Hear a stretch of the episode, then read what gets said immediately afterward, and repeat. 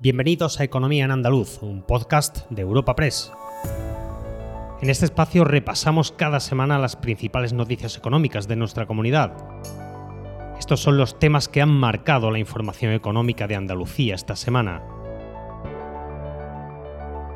La sequía sigue siendo uno de los problemas más importantes y acuciantes de Andalucía, hasta el punto de que se perfila la llegada de agua desalada en barco como recurso límite. Pero no todos son malas noticias. Esta semana hemos conocido la ampliación del contrato del avión C-295, un empuje más para la factoría sevillana de Airbus entablada. Y cerraremos el podcast conociendo los reconocimientos en el ámbito económico en las medallas de Andalucía. Espacio patrocinado por la Asociación de Trabajadores Autónomos ATA.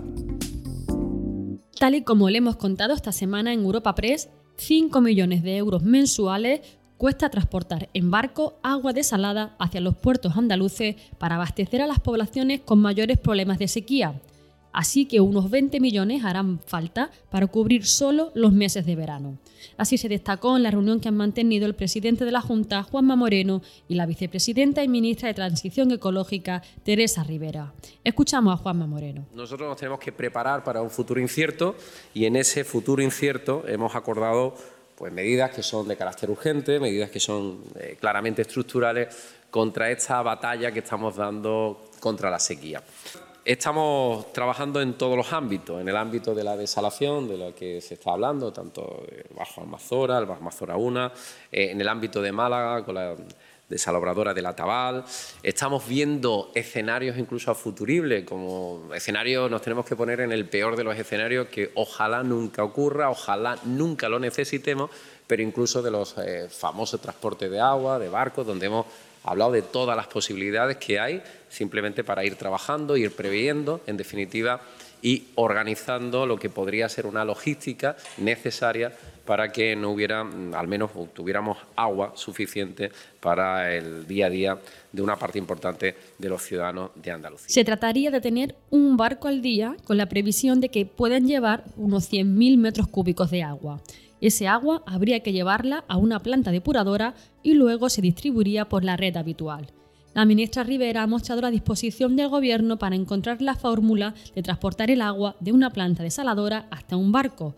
Por otra parte, también ha llamado la atención sobre la entrada a largo plazo en funcionamiento de las desaladoras de la Sarquía en Málaga y en Almería. Sería por 2027-2028, una fecha que se iría más allá de la emergencia actual. Así lo explicaba Teresa Rivera. Pero lo cierto es que la tramitación de un proyecto de esas características, en efecto, nos, nos hace pensar que más bien el calendario de puesta en funcionamiento sería en 2027-2028, fecha que, por, por, tanto, queda mucho más allá de la, situación de emergencia que, sentimos en este momento. Por eso, las otras soluciones intermedias de futuro inmediato en las que estamos pensando es cuándo puede estar disponible un, incremento de la, de la capacidad eh, de desalación eh, que, ya, que ya existe en la Tabal eh, y, hasta qué punto puede ser necesario el aportar eh, recurso eh, adicional de fuera de la, de la comunidad fuera de la comunidad autónoma. Por su parte, los agricultores siguen en pie de lucha esta semana. La protesta más significativa se ha desarrollado en el puerto de Algeciras, en Cádiz, con más de 1.500 agricultores. La protesta fue tensa y se produjeron cargas policiales. El sector rechaza las políticas agrarias europeas que a su juicio los expulsan del mercado. Miguel López, secretario general de COAG Andalucía, lo expresaba así. Las políticas agrarias nos están expulsando, nos están condicionando, no nos dejan trabajar y en definitiva se nos está cargando este modelo profesional y social eh, que, es el mayoritario en la Unión Europea. Significa esto que hay que poner ya pie en pared porque lo que tenemos en juego es la alimentación de Europa ¿eh? y esto no es ninguna broma, lo hemos hemos sufrido situaciones difíciles o de dificultad, como ha sido las mascarillas en la pandemia, creo que podemos recordarnos, donde no había mascarillas para, para, para, atender a, la demanda pero claro, no es igual las mascarillas que pensar en que podemos esperar tres semanas a la comida. ¿Y puede haber una crisis alimentaria en Europa? Sí. Si empezamos a depender exclusivamente de las importaciones, que es lo que se está haciendo, sí. ¿Se puede originar además un problema de salud pública? Sí. Se están utilizando productos que están prohibidos en la Unión Europea. En el ámbito laboral, los sindicatos esta semana han vuelto a criticar el cuarto decreto de simplificación del gobierno andaluz. Dicen que beneficia solo a las empresas y animan a estudiar las posibilidades de llevarlo ante el Tribunal Constitucional.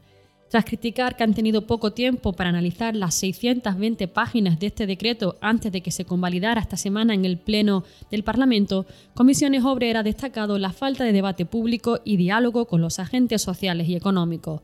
Así lo explicaba Nuria Martínez, secretaria de Institucional y Comunicación de Comisiones Obreras en Andalucía. Que constituyen en su conjunto un barrido normativo, hecho además por y para el mundo empresarial, cuyo, objetivo para Comisiones Obreras de Andalucía es la desregulación y la liberalización de la inmensa mayoría de las materias y actividades que afectan a los andaluces y al, y al futuro de Andalucía. Es más, este cuarto decreto simplifica para las empresas, pero a lo largo del texto no encontramos ni una sola medida importante que facilite los procedimientos y trámites a la ciudadanía.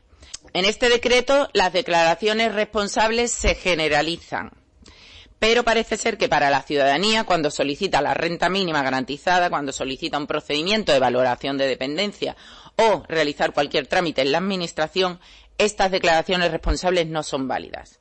Es decir, parece que el Gobierno andaluz no se fía de la ciudadanía, pero de las empresas sí que se fía. De su lado, el sindicato UGT ha presentado estos días su informe anual sobre brecha salarial afirma que la subida del salario mínimo ha conseguido que la diferencia entre el sueldo de una mujer y de un hombre descienda del 20%, pero ha criticado que trabajos esenciales no se valoran lo suficiente solo por ser desarrollados normalmente por mujeres.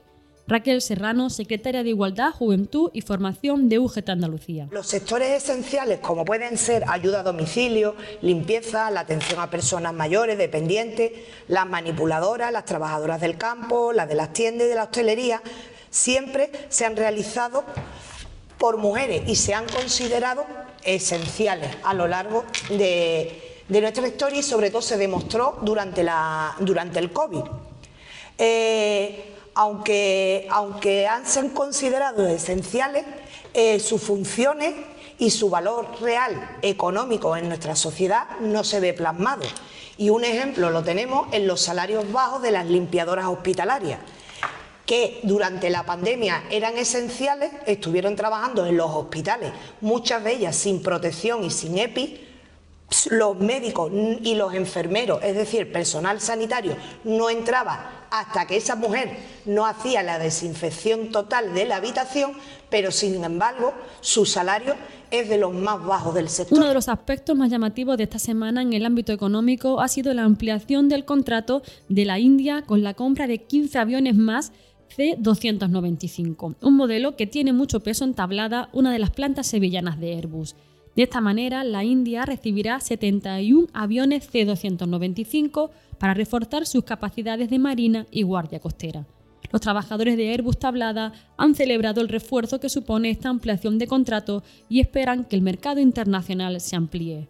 Escuchamos al Comité de Empresa de Tablada, Juan Antonio Vázquez de UGT y Alfonso Mora de Comisiones Obreras. Estamos en, un nuevo ciclo inversor de defensa, tanto tanto por parte del Gobierno de España como por parte de la Unión Europea, y que esto lo que viene a reforzar es eh, el liderazgo de Airbus en, el segmento de, los aviones de transporte militar y por lo tanto, a consolidar las plantas eh, sevillanas y andaluzas y en definitiva pues garantizar el futuro.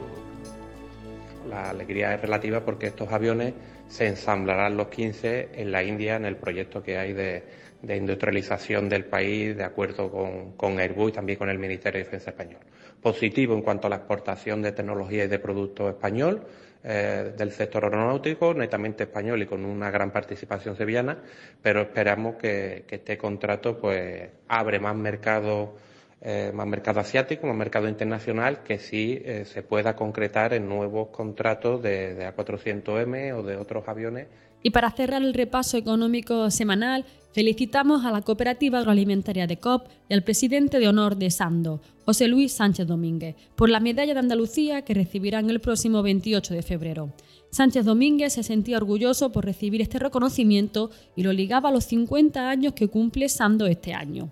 Por su parte, desde la Cooperativa Agroalimentaria de COP, mostraban la enorme satisfacción por este galardón y recordaban a las 75.000 familias que han apostado por este proyecto.